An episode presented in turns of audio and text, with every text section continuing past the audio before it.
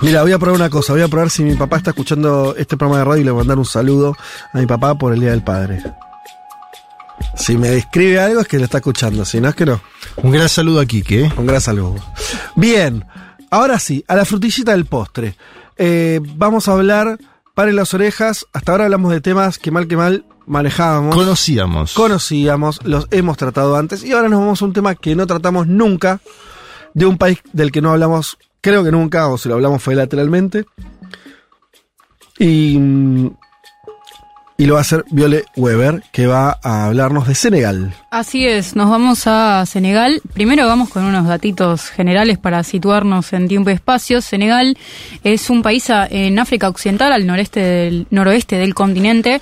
Es una república semipresidencialista y se independizó de Francia en, los, en 1960, en la década de los 60, en el marco del proceso de descolonización impulsado por la ONU. Tiene unos 16 millones de habitantes. Y una- ¿16? Ah, 16 poco. Sí. Poco. Y eh, el- la amplia mayoría de la población es musulmana sunita, Claro. con un 4% católico. Eh, digamos, 92% musulmana, 4% católico. Y mm, bueno, tiene una característica que la hace, que hace a este país especialmente relevante para nuestro país, que es la principal comunidad migratoria de origen africano en la Argentina, siguiendo con la línea de sobremigración Sí. y refugiados y inmigrantes en nuestro país. Tengo vecinos en mi edificio. Así es, y bueno, y un poco para, para armar esta columna, como adelantamos al principio del programa, charlamos eh, con Mariana Altieri, que es eh, amiga de la casa, se acercó a nosotros con información clave, análisis y muchos materiales para este tema. Ella es directora ejecutiva de la Fundación Meridiano, geopolitóloga, profesora en varias universidades, eh, participa de la red de politólogas No Sin Mujeres y desde hace un año está viajando por África en el marco de un proyecto que se llama In Situ. Que lo impulsa con Hernán Novara, quien eh, nos mandó unos audios también contando sobre la situación en Senegal, donde estuvieron cuatro meses. Eh, Hernán también es economista y trabaja en temas de infraestructura y logística. Y bueno, como también comentábamos al principio del programa, nos contactaron con Saiba Bayo, que es politólogo, consultor y activista senegalés eh, del partido opositor. Ahora nos vamos a meter en qué significa eso. Y también Saiba se dedica al asesoramiento en temas de educación y la planificación de negocios e inversiones en África. Bueno, eh, hay una, una particularidad que es que esto que contábamos de que es la principal comunidad migratoria de origen africano no tiene que ver necesariamente con eh, condiciones de pobreza extrema o catástrofes climáticas. De hecho, el eh, Senegal no es de los países más pobres de África, es un país de renta media baja, según Claro. los datos del Banco Mundial. Eh, y entonces hay la, la- la lectura que me proponían Hernán y Mariana es que el deseo de encontrar otros horizontes, como por ejemplo Europa o eh, América Latina, tiene que ver más con eh, un deseo de realización profesional y prosperidad económica, porque hay poca inserción laboral. Quiere decir que hay mucha juventud que no encuentra trabajo. Bueno, ¿y por qué hablamos de Senegal esta semana? Resulta que están viviendo una crisis política que tiene fuertes raíces históricas, pero que en este momento se agudizó muchísimo porque hay unas protestas cada vez más violentas y para eso, para situarnos un poco, hablamos con Saiba, a ver qué nos contó. Las protestas de Senegal tienen una, un origen diverso, ¿eh? aunque la, causa inmediata es la condena al principal opositor al gobierno de Macky Sall. Macky Sall, recordemos, fue elegido presidente de la República de Senegal en 2012, después de unas eh, duras protestas en las calles contra el entonces presidente Abdoulaye Wade, que fue de hecho el mentor del actual presidente Macky Sall. Abdoulaye Wade quería cambiar la constitución para mantenerse al poder. Quería tener un tercer mandato que la constitución no le daba. Macky Sall eh, se opuso a ello y llegó a ser presidente. Actualmente la situación está que Macky Sall está en la misma posición. Quiere también presentarse a un tercer mandato, pero cuando Macky Sall llegó al poder lo que hizo es eliminar la, todas la- las posibles oposiciones a su, a su poder. Ha encarcelado al entonces hijo del, del presidente, ha encarcelado a uno de los serios candidatos a la presidencia de 2019, que fue Khalifa Sall, eh, de la alcaldía de Dakar, pero al mismo tiempo Macky Sall propuso una, una, una ley que decía que acababa con el tema de los, tercer de los terceros mandatos. Es decir, que jamás él mismo se volvería a presentar a un tercer mandato. Bueno, acá Saiba nos adelanta varias cuestiones que son fundamentales para entender el conflicto. En principio que hay dos líderes políticos que son centrales en la vida política de Senegal que tienen modelos de desarrollo opuestos. Por un lado, el presidente Macky Sall, que está en el poder desde 2012. Sí. Me gusta el nombre, Macky Sall. Macky Sall. Y después Ousaman eh, Sonko, que es eh, un líder eh, por el partido de los patriotas africanos de Senegal, con un discurso nacionalista muy anticolonial, muy antifrancés, que actualmente, formalmente, así es, eh, es alcalde de la ciudad de Singichor. Eh, pero hasta hace muy poco lideró un movimiento armado separatista con mucho apoyo de la oposición del gobierno de la oposición al gobierno de Sal. Bien. Entonces, el panorama es, hay elecciones en enero del 2024. Sí. Ya, ya, ya. Ya. Eh, Macky Qué Sall- diciembre, ¿no? Para, ¿Macky Sall es el que metió preso a todo el mundo o era el anterior? Ah, él mismo, bien. Eh, Macky Sall es el presidente desde 2012 y Sí. Eh, acaba de condenar por unas causas judiciales sin mucha legitimidad en opinión de la oposición a Sonko. Eh, las, denuncias son por difamación, una por difamación y una por violación, que hasta grupos feministas de Senegal denuncian que es muy extraña y dudosa. Eh, el mismo juez de la causa declara que no hay pruebas, pero le da dos años de cárcel. Hermoso. Y está condenado y eh, está... Esa es buena. No hay pruebas, pero, Pero dos añitos preventivos, Eh, Sí, ¿no? por las dudas. viene pasando igual esa, ¿no? Que dos En- añitos En muchos en, lugares. en- en la previa de las elecciones. bueno. Claro. Actualmente está custodiado en su casa, eh, tiene una condena, pero no está preso. Está mm, rodeado por dos franjas en su casa. La primera de policías y gendarmería, y la segunda de seguidores y, eh, bueno, su, su banca que sostiene protestas en apoyo para evitar que se lo lleven a la fiscalía y potencialmente lo maten, porque lo que dice Sonko es que él no va a ir a declarar ni va a entregarse a las fuerzas de seguridad porque no está garantizada su propia seguridad. Entonces, eh, tenemos un líder opositor que tiene intenciones de presentarse a la presidencia, eh, enfrentando un cargo eh, por una causa que no está probada, por palabras textuales del juez a cargo, que tiene una condena que lo inhabilita a presentarse a cargos públicos. ¿Les suena esto un líder político condenado por causas de dosas justo antes de las elecciones Me presidenciales? suena, me suena. Lula. Tenemos eh, un caso de lo que nosotros llamaríamos lofer. Claro, sí. Pero hay otro factor, que es un poco también lo que adelantaba Saiba en, en el audio, que es que Sal se quiere presentar para un tercer mandato. eh, pero es curioso esto y implica ciertas contradicciones porque durante su segundo mandato Macky Sall impulsó una reforma constitucional que responde a una demanda de, de, de- de- a, una, a una consigna que él encarnó en, digamos, como para diferenciarse del mandato anterior, eh, en tanto impulsó una reforma constitucional para que los mandatos presidenciales pasen de durar siete años a durar cinco y que solo se permita una reelección por, por, digamos, por mandatario. Sí. Pero Macky Sall dice que la cuenta empieza desde que se implementó la reforma, entonces él todavía le queda una reelección. Es el clásico. Sí. La, la- la- la verdad que esa también la aplicó En, medio en palabras de Mariana, como un clásico, el líder del conurbano. Sí. Eh. es como, bueno, eh, el, par- el partido empieza ahora. lo- lo- eso, ah, bueno, Evo fue justamente su última elección, tenía que ver con ese con esa Era ese debate, argumentación. claro. Tal cual. Bueno, en este contexto las protestas en contra del gobierno de Sal se intensifican y cada vez hay más disturbios. Eh, bueno, tenemos que recordar que, como mencionábamos antes, son lideró una organización separatista armada, o sea, no son como muy tranquis los seguidores y, bueno, eh, pasan muchos episodios del estilo de quemas de supermercados, vehículos, edificios de gobierno y también se intensifica la represión, que es una represión que es violenta de entrada porque el gobierno no habilita la manifestación, entonces no importa cuál sea la característica de la manifestación, aún Ya es ilegal del ya vamos. es ilegal del vamos, entonces, bueno, ellos juegan ese juego. Si, si es me vas a ilegal del vamos, te- y ya tampoco voy a ser claro. Claro. Eh, Entonces- sí, claro. Tenemos, en medios internacionales se registran por lo menos 16 muertos, aunque Mm. este número oficial no es muy confiable según nos contaba Saiba. Y de hecho, Amnistía Internacional contabiliza 23 muertos. Escuchemos lo que nos dice Saiba sobre la represión.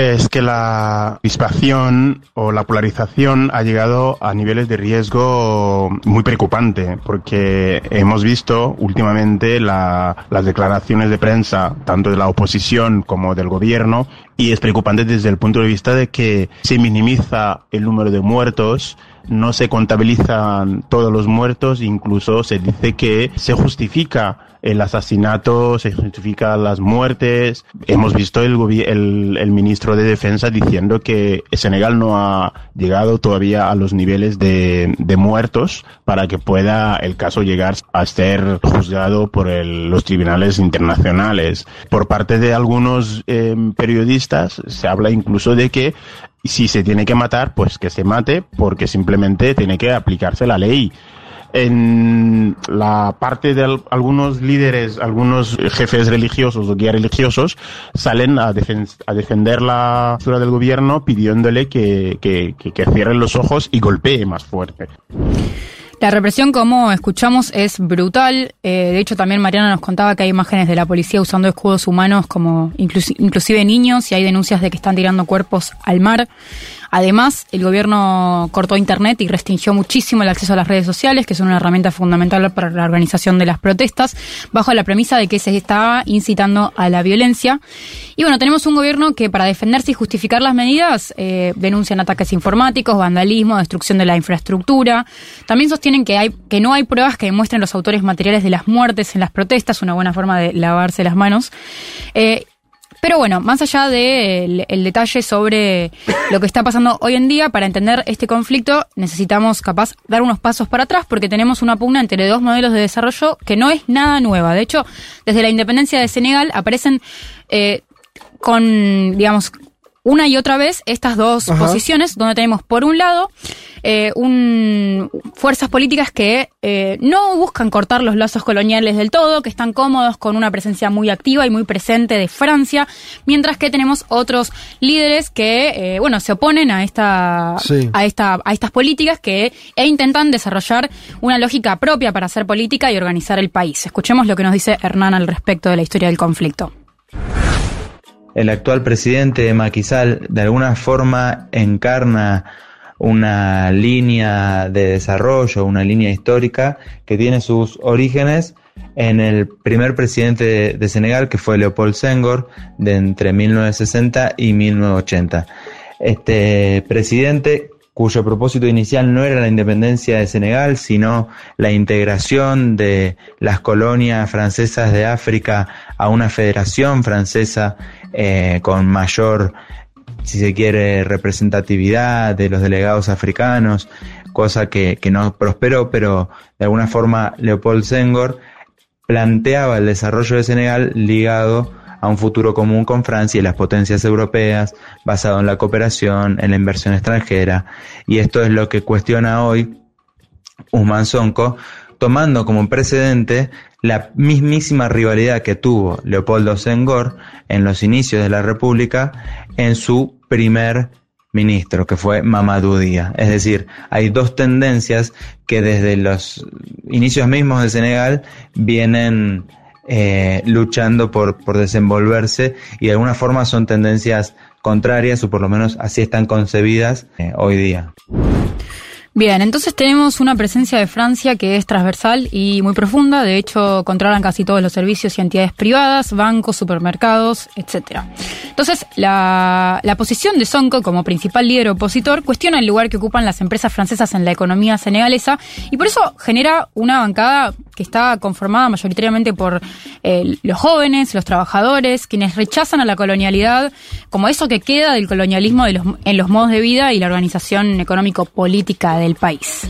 Además tiene otra característica que es destacable, que es que forma sus filas, Sonko, de personas que no se dedicaron a la política, sino que, eh, bueno, tienen otros cargos, como docentes, por ejemplo, que están unidas por un nacionalismo orientado a un modelo de país que apuesta por sí mismo y no se desviva por, no se desvive por satisfacer a Francia. En relación a la juventud, también nos contaba un poco más Saiba. Escuchemos el audio. Hay que recordar que Senegal, 55 de la población tiene menos de 20 años. Es una población muy joven, pero que no tiene trabajo. La gente estudia y no acaba los estudios muchas veces porque abandonan por dificultades económicas. Algunos acaban los estudios, no encuentran trabajo.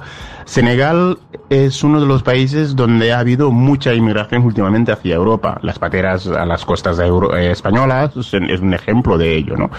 Esta juventud que tiene un lema, Barça o Barça, que es decir morir o ir a Barcelona, se ha convertido en el lema del éxodo de la población senegalesa hacia el exterior.